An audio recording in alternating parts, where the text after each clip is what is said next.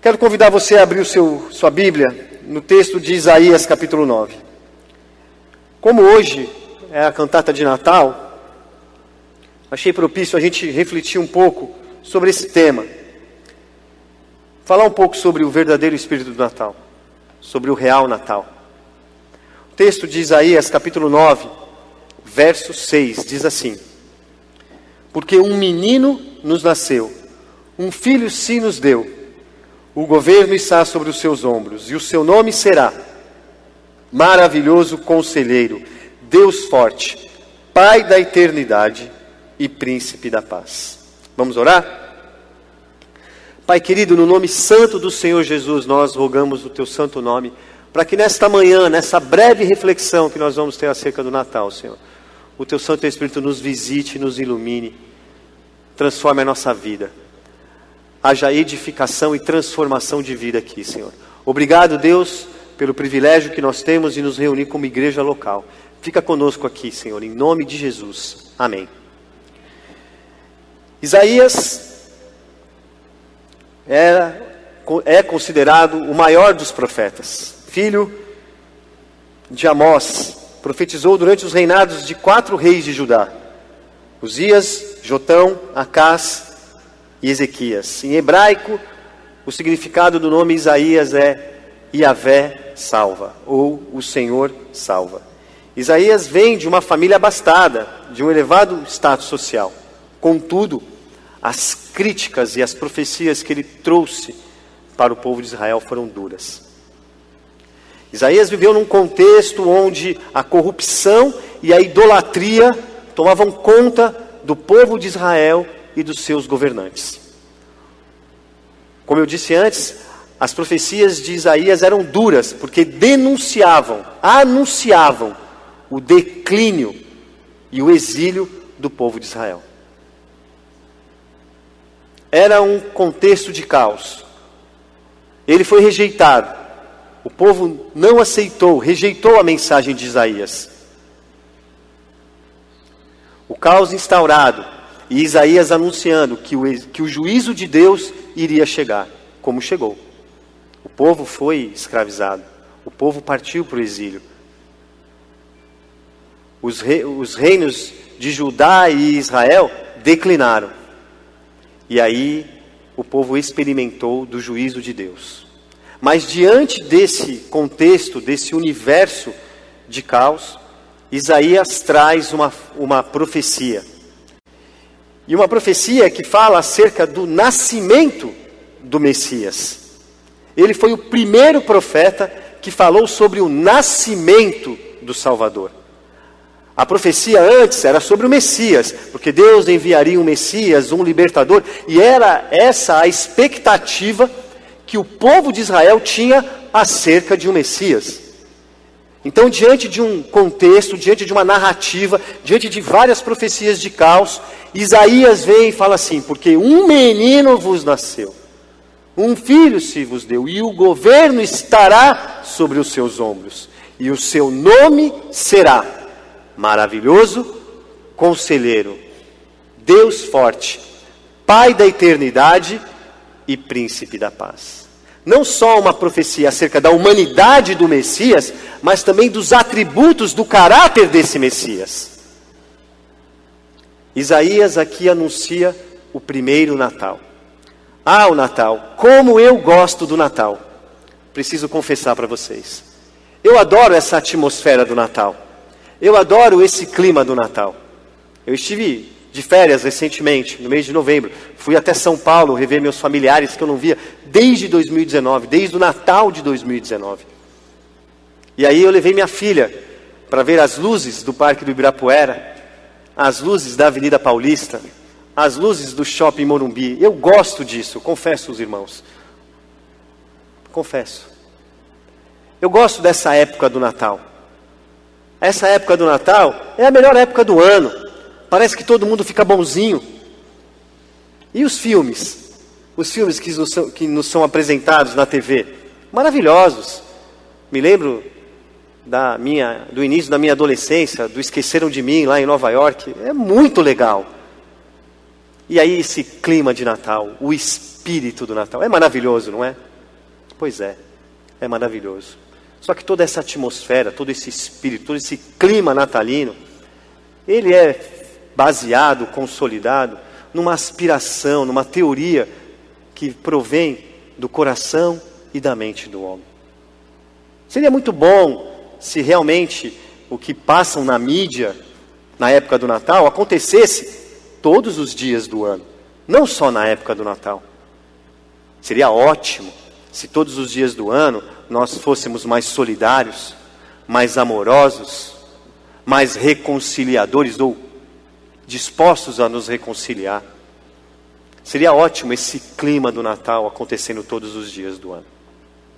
E a grande diferença entre o Natal, o, o, verdadeiro sentido do Natal, e esse espírito do Natal que eu falei aqui e brinquei com vocês, é que o verdadeiro sentido do Natal está baseado num princípio eterno.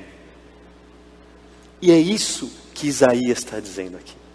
A profecia de Isaías não foi dada do nada. Foi revelada a ele por Deus, baseada, consolidada, arraigada num princípio eterno. O princípio do Evangelho. De um Messias, de um Salvador que viria e veio e redimiu toda a humanidade. E essa deveria ser a nossa perspectiva de Natal. Agora, eu creio que, como eu, muitos de nós somos traídos pelos anseios do nosso coração, pelos desejos do nosso coração. Nós somos encantados pelas luzes de Natal. É tão gostoso passear pela cidade nessa época do ano, tirando o trânsito, óbvio, né? Todos esses lugares que você vai ver alguma coisa de Natal tem muito trânsito. Mas é tão legal assistir os filmes, ver as propagandas, as famílias felizes, com peru na mesa, como se o Natal se resumisse em, mesa farta. O verdadeiro Natal tem a ver com o nascimento do Salvador Jesus. E lá no fundo, a gente sabe, mas inconscientemente, a gente acaba surfando essa onda do espírito do Natal. E sabe por que isso? Porque nós nos esquecemos do princípio eterno. O princípio eterno do Natal. Isaías anunciou o primeiro Natal, profetizou que um menino nasceria, trouxe a humanidade de Jesus à tona. Um menino vos nasceu, mas o governo vai estar sobre eles. E o seu nome será maravilhoso conselheiro, Deus forte. Olha os atributos de Deus aí. Príncipe da paz. Aí quando eu falo príncipe da paz, eu penso, se ele é o príncipe, existe o rei. E quem é o rei? Senão Deus, o Pai, o rei da paz. E essa essa diferença que a gente vive hoje entre uma teoria, uma ideologia e um princípio é o que nos afasta de fato do evangelho de Jesus. Porque o princípio, deixa eu falar um negócio para vocês. O princípio, ele é eterno. Se o princípio é eterno, ele é absoluto. Se ele é, se ele é absoluto, ele é imutável. Se ele é imutável, ele não é negociável. Se ele não é negociável, ele não pode ser relativizado. E está aí a grande dificuldade para nós cristãos, de não relativizarmos o princípio do Evangelho. Porque o que aconteceu na história do povo de Israel foi justamente isso. Eles se afastam do princípio eterno, do propósito de Deus, eles começam a idolatrar, as injustiças começam a aparecer, e Deus levanta profetas para denunciar isso e para trazer juízo para o povo. E olha só que legal, que deixe-me fazer um adendo para quem tem síndrome de profeta por aí. É muito hoje a gente está, tá, né? Tá, tá na moda. A gente vê muito profeta por aí, né? E aí denuncia as injustiças. O profeta não foi levantado por Deus para denunciar somente as injustiças da sociedade, mas para principalmente chamar o povo ao arrependimento. E eu digo mais: todos os profetas que foram levantados por Deus foram tirados do próprio povo de Deus. E toda a profecia que um profeta real, levantado por Deus, trazia para o povo, ele trazia com lágrimas nos olhos e não com prazer nas palavras. Então, cuidado com as profecias que são dadas hoje. Cuidado com esses profetas messiânicos. Porque a verdadeira profecia chama a atenção do povo para o arrependimento. Poxa, me vê que palavra dura, você estava no clima do Natal, mas é verdade. Porque o que é o Natal, senão o nascimento do Salvador? E não toda essa construção midiática que é feita em cima dele. É legal isso, é bom, como eu falei. Eu me, eu me deixo trair por isso, porque é a época do ano que eu mais gosto. Mas, mas, nós conhecemos a verdade. Nós somos seguidores de Jesus Cristo. E nós devemos nos lembrar daquele texto de Marcos, capítulo 1, verso 1, que diz assim: Princípio do Evangelho de Jesus Cristo, o Filho de Deus. Princípio. Olha só, Deus, no decorrer da história, juntamente com Jesus, eles se revelam a nós, eles nos ensinam através de princípios eternos. E são esses princípios eternos que eu e você, como cristãos, inclusive no Natal, devemos seguir. Porque o princípio não muda. E o princípio é o que nos move. É o que nos move a sermos melhores cristãos. É o que nos move a crermos pela fé mediante a Cristo Jesus, que Ele é o nosso Salvador. E voltando a Isaías, essa profecia, ele vem dando várias profecias, trazendo juízo para Israel, e no meio do caos, ele traz uma profecia que, no tra que nos traz esperança. E não é uma falsa esperança, não é uma, uma, uma esperança momentânea. Essa é a grande diferença. A esperança que nós temos, baseada no princípio eterno, é uma esperança que vai ser perene, vai ser para toda a vida, vai ser para a eternidade. Porque Jesus veio, nasceu, morreu naquela cruz, venceu a morte, nos purificou, nos livrou de todos os pecados, de toda a condenação. E hoje eu e você, nós somos livres, com a certeza de que temos a salvação eterna. E um dia estaremos juntos na eternidade, louvando e glorificando o seu nome. E olha como é interessante essa história de você aprender pelo princípio. Por isso que eu gosto muito de Jesus. Jesus não dá uma receita de bolo, ele ensina pelo princípio. Toda vez que Jesus era questionado pelos escribas, Jesus respondia com perguntas, com parábolas, e ali, por trás daquilo, tinha o princípio, o princípio eterno do Evangelho. Você já deve ter passado por isso, principalmente aqueles que foram pais. Eu tenho uma filha de três anos. E aí, desde quando ela era mais novinha, eu e a Tarsila sempre explicamos para ela o princípio, que o Natal era o nascimento de Jesus. E ela sempre soube disso. Mas ela, como eu, adora as luzes de Natal. Ela gosta de ver as luzes. Ela entende que quando ela anda na rua, ela já, desde o ano passado, quando ela tinha dois anos, ela já entende que quando ela via aquelas luzes todas na rua, ela sabia que era o Natal. Tanto é que, quando era maio desse ano, ela ficava me perguntando: Papai, quando é que vai vir as luzes de Natal? Quando é que vai vir o Natal? Eu falei: Calma, que é só em dezembro. E aí, final do ano passado, dezembro, aquela semana que antecede o Natal, sabe? Estava um calor danado aqui, era, acho que era um, até um domingo, final de tarde. Eu tinha chegado da igreja e ela pediu para ir na piscina. E eu levei minha filha na piscina. E a gente estava lá brincando, já estava quase escurecendo. Quando começa a escurecer, as luzes começam a acender. E quando as luzes acenderam, acenderam a decoração de Natal do condomínio também.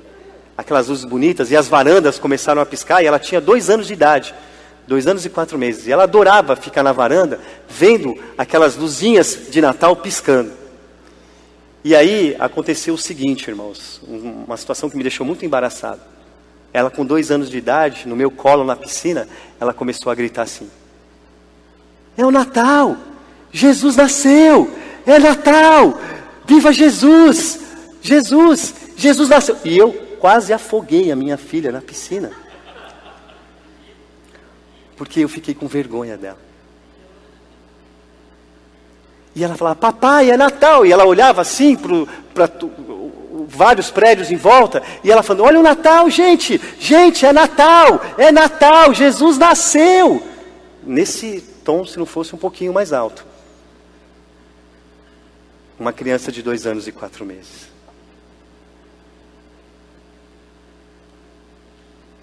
A gente ensinou o princípio do Natal para ela.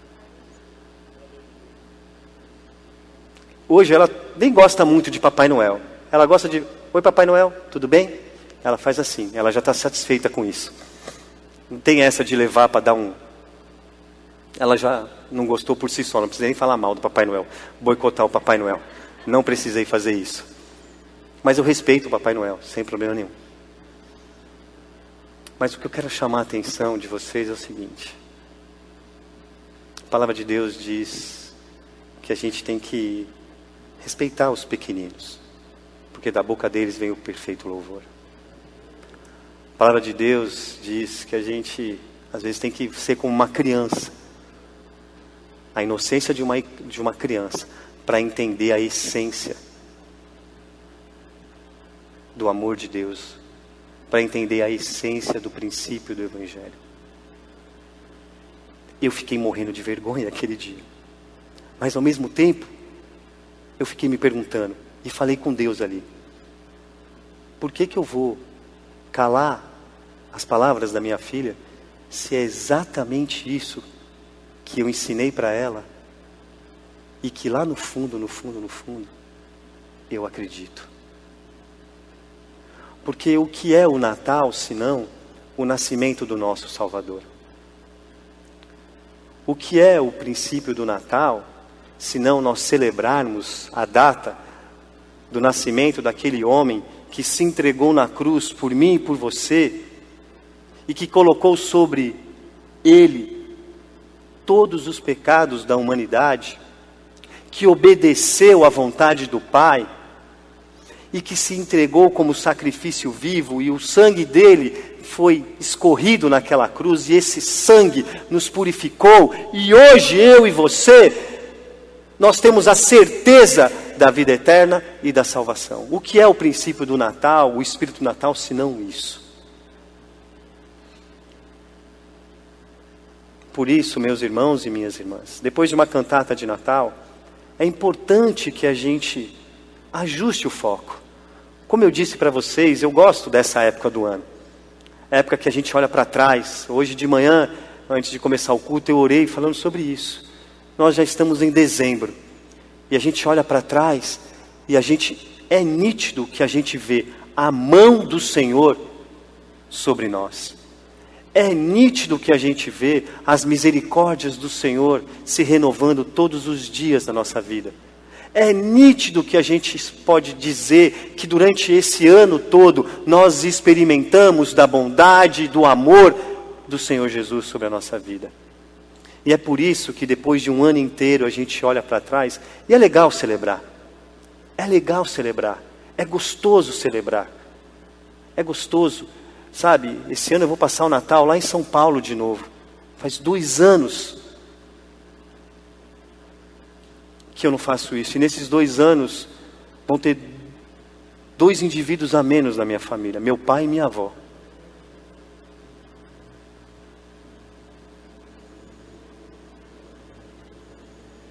É legal, a família, eu gosto, eu, eu sei, isso é importante. Mas mais importante do que isso, para nós cristãos, celebrarmos o Natal é a oportunidade que nós temos de voltar, ajustar o nosso foco, como cristãos, para o verdadeiro sentido. E esse sentido está baseado aonde? Num princípio eterno. Sabe por quê? E aqui eu termino. porque um menino vos nasceu. um filho se nos deu. Deus, a profecia do profeta era que Deus ia enviar o seu filho. E ele fez da forma mais humana possível através do nascimento de uma criança. Deus enviou seu filho.